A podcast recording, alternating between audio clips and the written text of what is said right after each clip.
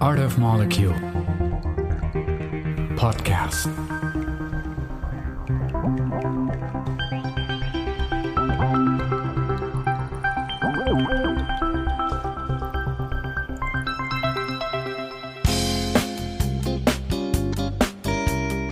Welcome to our Art of Molecule podcast from the 74th edition of the Locarno Film Festival. In this episode, we introduce you to a very promising and talented film director from Georgia, Elena Naveriani. Her latest film is called Wet Sand and world premiered at Locarno Film Festival.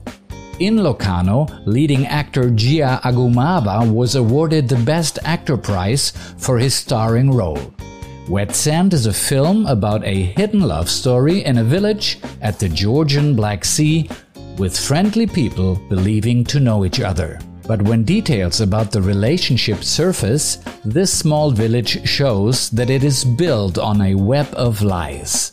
The director of the movie, Elena Naveriani, also lives in Switzerland.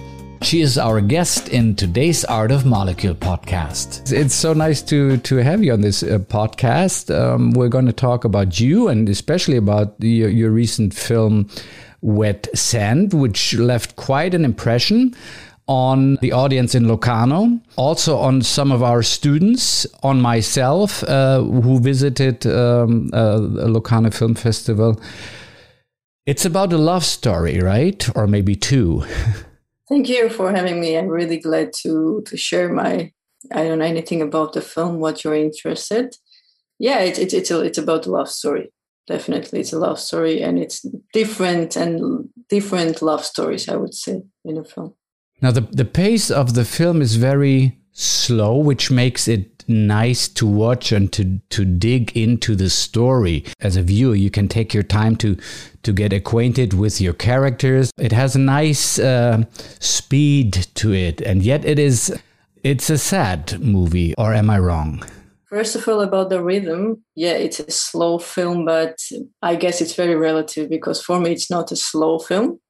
But I guess it also takes. I mean, it's interesting what you're saying that it's it's nice for some spectators. Some we, you, you take time to watch, but it's also somehow very suffocating for others because it somehow takes too long to say something, and it's. Uh, it's interesting that uh, we are kind of get used to this extremely fast storytelling and uh, which it's of course it's it's kind of a very different kind of cinema but i find it that it's for me it's not slow. For me it's something that it's uh, that's way how i proceed and how i kind of see also life goes on you know in, in terms of like uh, interiority of the humans. For me that's how it takes time. And uh, uh, another one what you asked about uh, sadness it's a sad story yeah unfortunately it's a sad story but also that's uh, what i see very often around us. So i think that also sadness it's also part of us and it's part of the life which i think we need to talk about it as it's death also in a film. It's quite like how often that death comes back and i mean i like when things are on a table and things are talked and discussed and because that's how we are constructed and that's also part of our lives foremost a story about these two characters, uh, Eliko and Amnon, who are elderly uh, men in a in a uh, very small village in the uh, on the Georgian Black Sea, um, and they uh, have uh, had a secret, a hidden. relationship, a love relationship for over two decades in this very tiny town. And all of a sudden, with the death of Eliko, with his suicide, his apparent suicide, uh, this story enters into the uh, into the discussion and into the publicity, uh, into the openness of this this this village. Tell me, why did you place this story in such a place, and why this story at all? How did this evolve? First of all, the location and the place was very interesting for me. When we started uh, to write the story, it was actually like um, initial idea came from my brother, that of like location when we went there together. It was somehow it's it was very interesting because place already was telling something very interesting that you see the remains, you see the places, and you see some buildings that you feel that there are some stories that they are carrying, and they have something to tell, but they don't have anymore the somehow the uh, space to ex- to to tell anything because they they carry the history, they carry the story, but somehow they just vanished and they don't have uh, anything to tell anymore because there is no perspective for them. So the, I think that this these two things. Uh, which I found very interesting that on a shore, on a side of the land, let's say, everything was kind of very stagnant, very very stopped, and you had this sea which was con- in constant movement.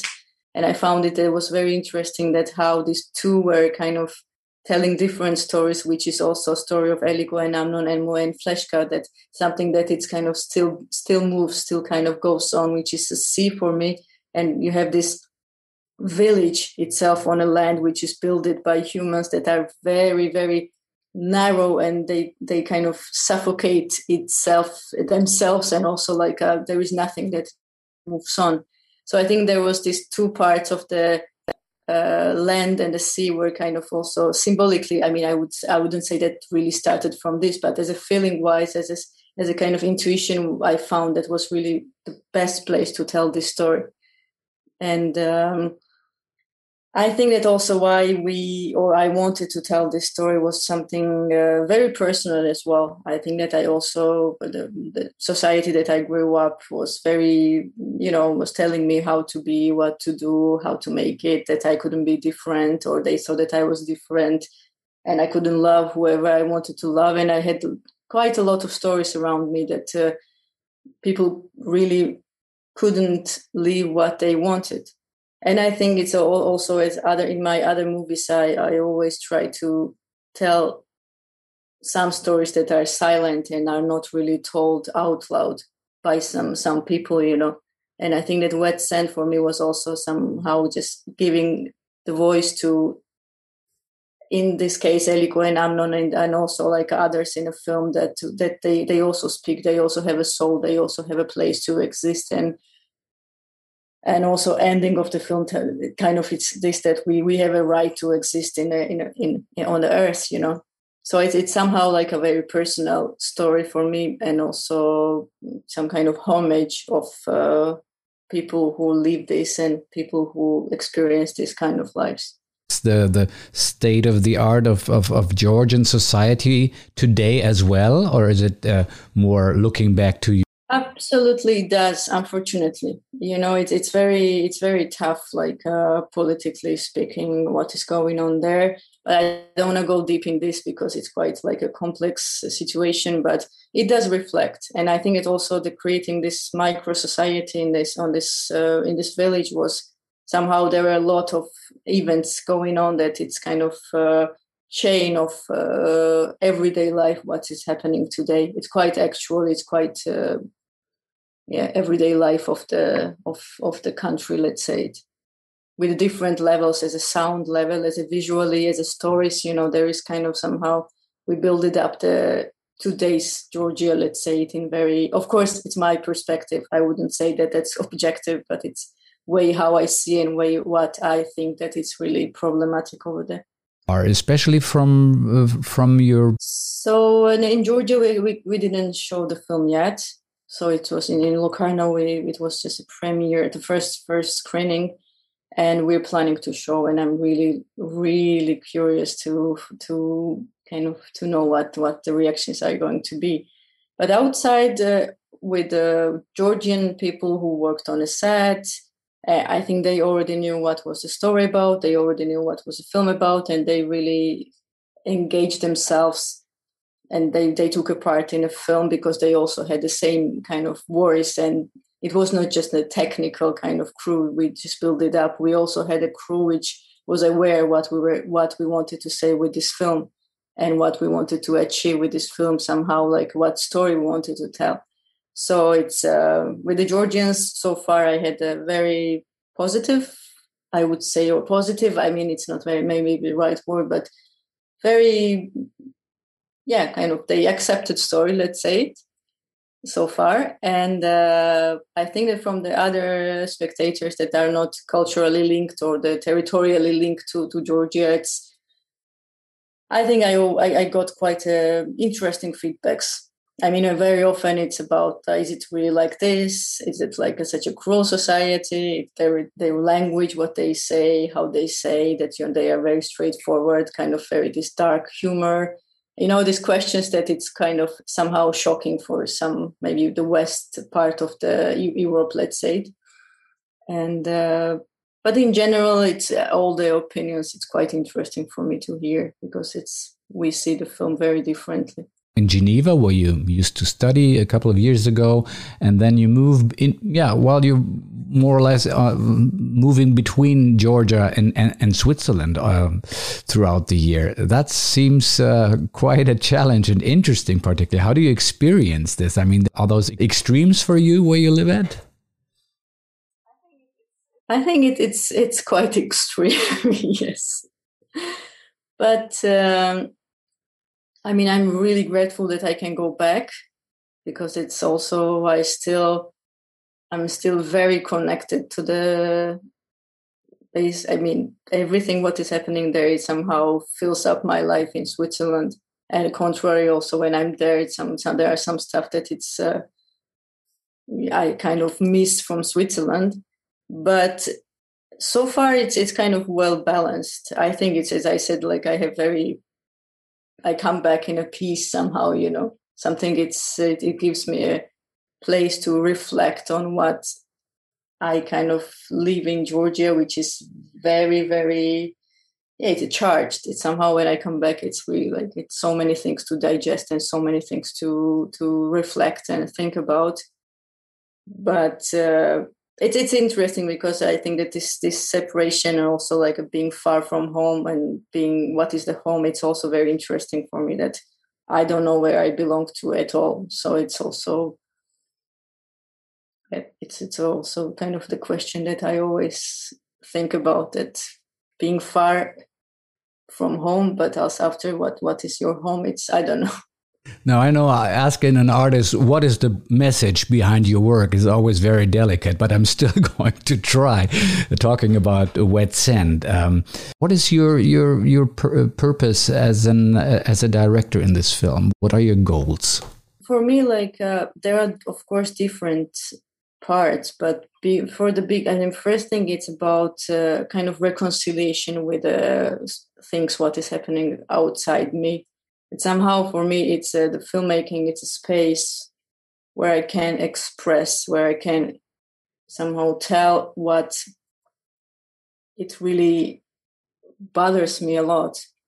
But i never tried or i mean i'm trying not to give kind of you know exact mirroring of what is happening because I, i'm very aware that way how i see things or way how each individual kind of perceives stuff is very different i'm really trying to I am very respectful towards like a story when I write or to when I when I make a film. But I, I always try to take a distance, even though it's something that it comes from me, right? I still kind of like to give a distance to the audience that they also make their own way of uh, kind of perceiving the story, and they also understand their own way what what is suggested in a film. Of course, it's like in one hand, it's a suggestion which, which kind of strong position, which is my position, because it's, uh, uh, as I said, for me, it's, it's giving the voice, it's giving somehow like uh, putting the soul into something that um, I somehow kind of try to find in a society around me, you know, try, try around me some stuff that I miss. I kind of even the stories to watch or read or uh, it's it's it's kind of tool for me to give it somehow hope and also somehow try to change tiny stuff you know which i believe that it has a power. I mean i think that cinema has a tiny bit of kind of strength to the power to change things in a, in a you know inside of the human and uh, a part of this I, I, I feel that and i would like that my how i see like uh, my work is uh, it's kind of it's kind of activism I cannot be like a diff- I, there are different kind of activism, and I think that for me, this filmmaking for me it's activism, and I'm gonna stop when I will feel that I cannot really, you know, there is nothing to say from me. It's not just art. I would, I don't see like this. And I cannot stand in the street. I don't have enough courage, maybe, or I don't have enough, you know, the tools to be next to others who are really fighting in the outside. And that's the kind of bit more privileged and more peaceful, I would say, way of activism. But I, I really trying to put everything what it's kind of boils inside me into it, and to give some kind of, you know, hope that it's it's possible. Your story in the film is about a relationship between these two men, elder men, uh, for over two decades. It is hidden. It has to be hidden for two decades. And now, once it surfaces, uh, chaos breaks out, violence breaks out. People, uh, yeah, really show their true true face. Uh, it seems that this is not only something we see these days with regards to sexuality or, or the way we live our relationships, but way beyond that. I mean, uh, you know, the freedom of speech uh, has uh, suffered tremendously. Uh, a lot of people say over the uh, last couple of years. So maybe your your uh, film also talks in that direction. I think it does. I, I of course. I mean, it, it, it's it's it's also. I, I would say that again like uh, creating that kind of uh, or creating it's not yeah they are still human in the film but i mean making the uh, that kind of characters also and giving them space to speak or space to express it's also kind of uh, yeah giving the freedom of existence right? It's also speech or it's, it's, it's or even a body you know? They they existing in the screen they're existing in the story. And uh, I think it's it's. I, I always thought that this this what we have in a in this part of the hidden story or something that it's hidden. It's very often the case that uh, until it's not spoken out or it's it's it's there, you know, laid out somewhere that we know it exists, but we don't talk about this. Somehow it's less problematic. You know, we can live with this. We can just uh, make it. Uh, well, I know Amnon maybe has something, but as it's not said, we can, you know, it's not a danger, but as far it comes up and it, you know, becomes very concrete and we can touch and we can understand, okay, this is reality and it's it's said, then it becomes kind of the extreme danger. And I think that's the case in a in a freedom of speech. You know, when we say some stuff and we kind of articulate and we say that's the problem, that's what is it, that's where I'm kind of oppressed, that's where the humans are I don't know, they don't have a you know right to exist then when it kind of becomes the you know so it creates some kind of uh, yeah, it, it's dangerous. The truth, it's dangerous, I would say.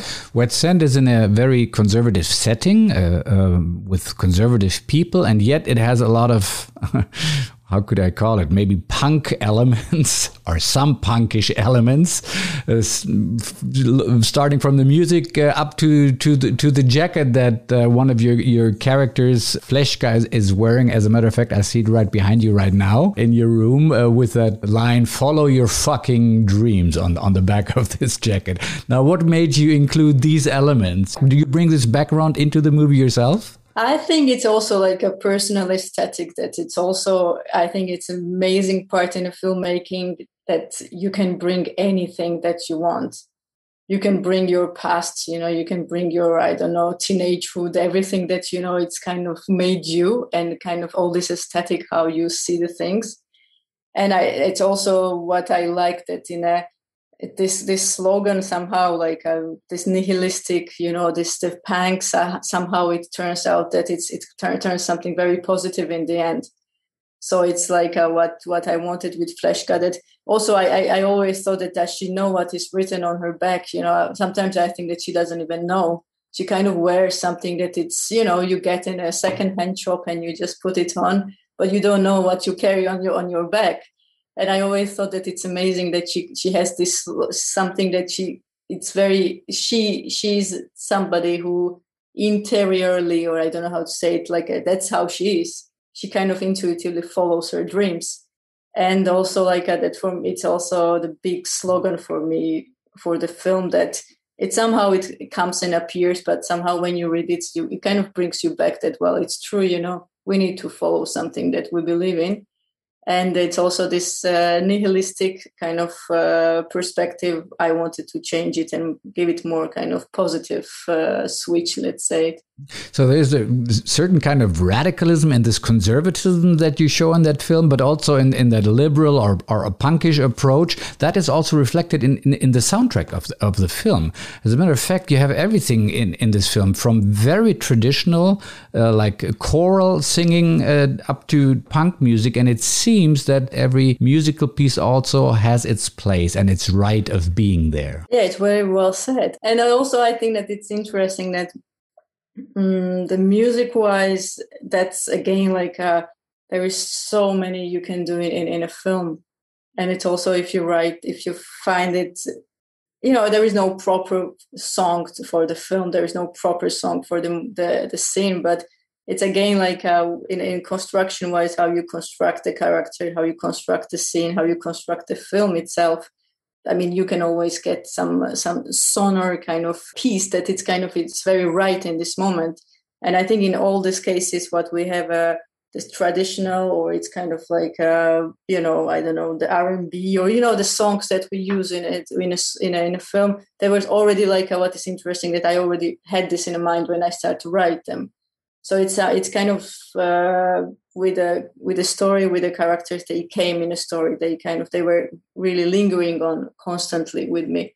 And it was not just like um, let's find a song that would kind of uh, put up or kind of underline the scene or emotion. They were already there when we were writing. So that was also i think it's interesting for me and important that I'm trying not to use the songs just to illustrate something or illustrate a scene and make it more, I don't know, emotional. Or it's it's also like they have their own independent space in a in a, in a story, and uh, also like a, this mixture of the genre. Let's say it, it's also again maybe it's my my way of it's my playlist. You know, when you I don't know you I mean I put my playlist. Sometimes it comes some very beautiful like a uh, church music and suddenly you get uh, the Rammstein that it just comes up afterwards you know it's, it's also it's also like a way I guess the yeah how how my my kind of playlist at how I see or how I hear the things Let's have a brief look at the the outstanding cast. Um, you have professional actors and you have people involved. They're playing major roles, lead roles, who, who've been in front of a camera for the first time in their life. This might be owed to the budget? I don't know but it's it's a fascination about independent film and authoring film that uh, you know you don't have this uh, star approach to in always include these uh, experienced actors. Tell me a little bit about why did you choose them? And uh, yeah and your experience with them on the set. Uh, first of all about the non actors uh, i really think that personally it's very interesting for me to work with people that they are first time in front of the camera. Because they somehow we build up the character together. It's not that they are it's it's it's really different kind of work. It's uh you start from zero. They don't know anything about it. They don't know how to move how to react how to act how close they have to stand. And it's super interesting and it's very precise work you give like a, a lot lot kind of you talk so much with them. You just tell what is it character what they do what they eat what they read. It's kind of like a, you you kind of make the new human with them. Somehow like a, you feed them. And this like a, gives such a different uh, result in the end that even even i'm sometimes really surprised. And this is what i like that you don't you don't know what is going to come up. It's quite a quite a risky it's quite risky like having someone that it's first time you kind of plays but acts in a film but it's very often i mean what what i experienced that they give much more what i even could imagine and this is amazing which with the actors is very different.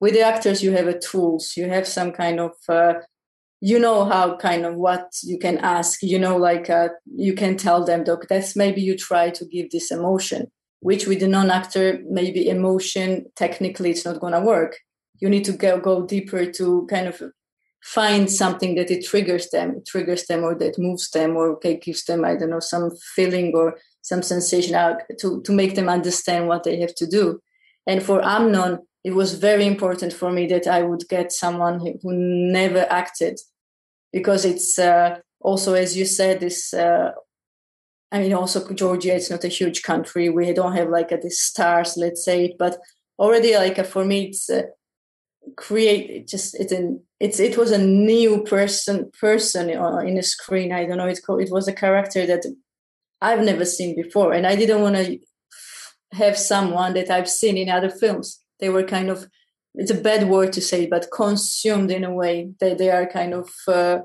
artistic uh, or kind of acting uh, uh tools.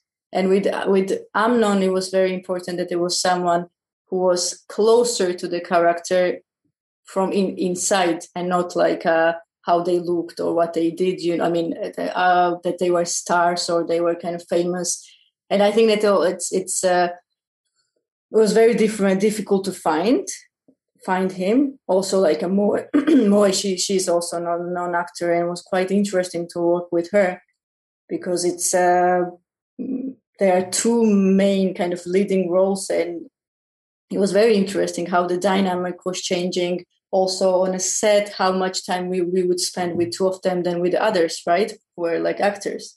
With actors it was kind of more uh, you know there were kind of technical stuff that you would say maybe you can make it better. You can give like a nuances of this and which it's like with two of them it was not not the same but it was constantly surprising and constantly bringing very very interesting results.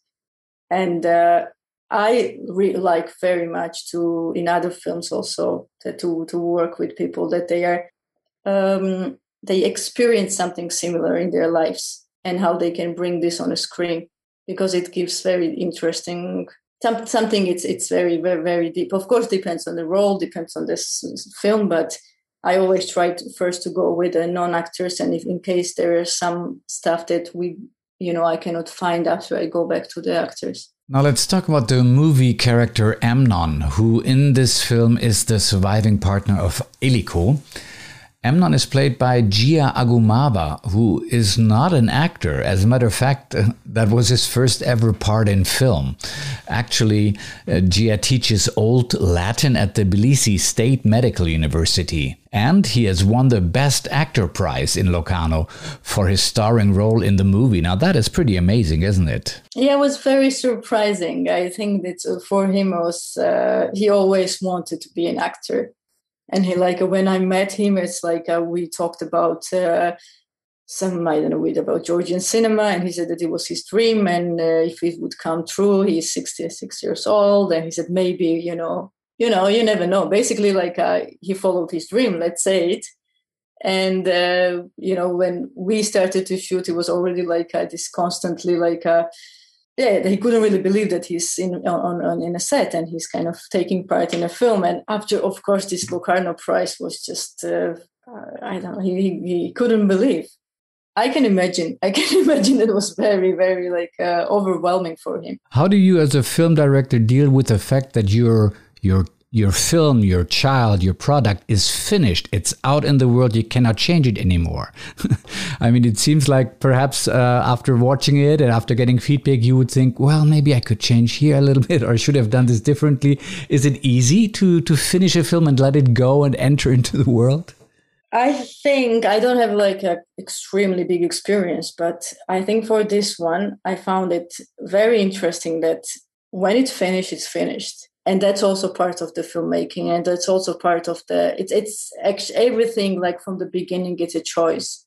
When you write you make a choice you choose like a, what to tell you make choose you choose like what this or that character says. When you make an edit and when you film like a, when you're on a set you it's it's constantly like a choosing it's it's it's you're constantly in, in a in this kind of state of mind that you have to make a choice and it's the same with the editing you know when you edit you you know like you have a 10 different takes and you have to choose one. And when you choose one that that's it you know. And especially when you lock the cut and you you don't know like you know that you cannot change anything it's better to let it go because that's also this there are some defaults or there are some stuff that doesn't work. There are things that you could always make it better especially when you take a distance and after two months that you watch a film you can think that well that could be done differently. But i think that it's uh, what is uh, fascinating also in the process that when you let it be and let it okay you know it's it's it's a as you said it's a child and the child has his or her own life. And i would like to that you are behaving that way because i think that it's better. It's also i don't want it's it's a film. It has its own life and it we will see how how you know how i i don't have this uh, feeling so far that i would change something in it not because that it's i think that it's it's amazing it's not because of this it's just in this moment when i made a choice there was some kind of i knew why i was making it.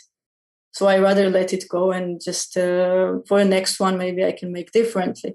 So that's also kind of growing up process and uh, how yeah learning or also making the mistakes which is also very charming in a in a process Elena, how does one become a film director? I was very, very, I was quite connected to the art. I would say I was painting from the very, very beginning. I don't know. It's somehow like what I heard here that I was always drawing and painting.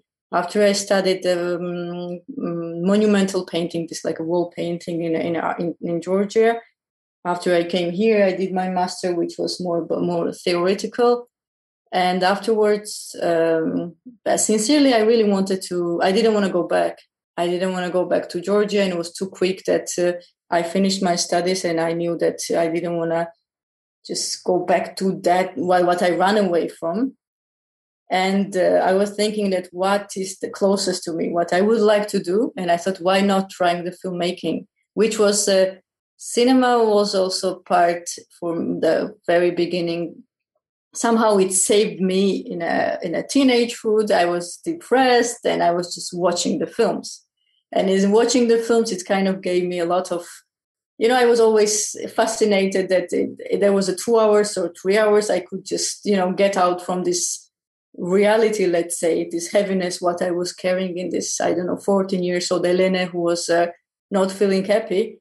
This cinema could make her happy sometimes, you know? And it was such a i think it, it really it gave me a lot of tools in a life to you know just to move on. And when i kind of confronted the situation that either i have to go back or i have to do something else and i need to kind of keep my permit you know? So i said well, why not trying a filmmaking? Something that it's very complex and let's try if it works it works because it's uh, i'm there is everything that I could I can put anything, you know, if my paintings, I don't know, songs and sounds, everything that what is around me. So I started and uh, I just uh, yeah, it, it built it up and it came to here, and uh, I'm very grateful that I still have a passion to do this. But uh, it was not like a, you know the dream from my childhood that uh, let's let's make a cinema. But somehow it, it's a it's a very organic way how I arrived here because it's it's so broad and it has so many domains and things that mediums that you can put inside that I find it very very interesting. And it's a very long process also and it's a very disciplined process and it's uh, it's it's kind of like a training of, of it's kind of yeah it's a constant training. What are your plans for the future? Of course now you're probably uh, going to take the film on tour Wet Sand's going to show it around. I hope that we're going to have uh, another festivals. So far i don't know what what is going to come up. And um, otherwise i'm working on a two projects and one it's going to be like a more i'm planning to shoot next summer. Already it's, it's a story also takes place in, in, in georgia in a little village. It's a book adaptation by georgian feminist uh, writer. So it's also kind of queer story but not queer not uh, in in, in uh, kind of sense of the queer love but queer in terms of like a perspective that it's it's kind of different kind of love story about a 50 years old woman who kind of loves first time in in her life finds the love in, in this tiny village. And um, another one it's a story of uh, saint nino. She she was the woman who enlightened georgia in the fourth century. So i want to reappropriate her story and just uh, write it and tell it in a different way more kind of feminist perspective. So that's two projects i'm working on right now How did you enjoy Locarno Film Festival? How would you describe the festival? I would say that all the festivals that it's definitely they have their own characters and they are they are very different. And always the first festival you screen your film, it's somehow very memorable. And uh, I'm I'm very glad that we had this opportunity to screen the film on, in Locarno, and especially we had a, almost half team with us and uh, you know entire almost half half of the crew was with us from georgia which was also a very important moment to share with them and um, i mean i hope that we will have also chances to go back at some point you know with other films I thank you very much for for being on this podcast. It's been a pleasure to talk to you. Uh, congratulations again uh, on this this fantastic film, Wet Sand, and we're looking forward to uh, more projects like this. Thank you very much. Thank you for, having me. Art of Molecule Podcast.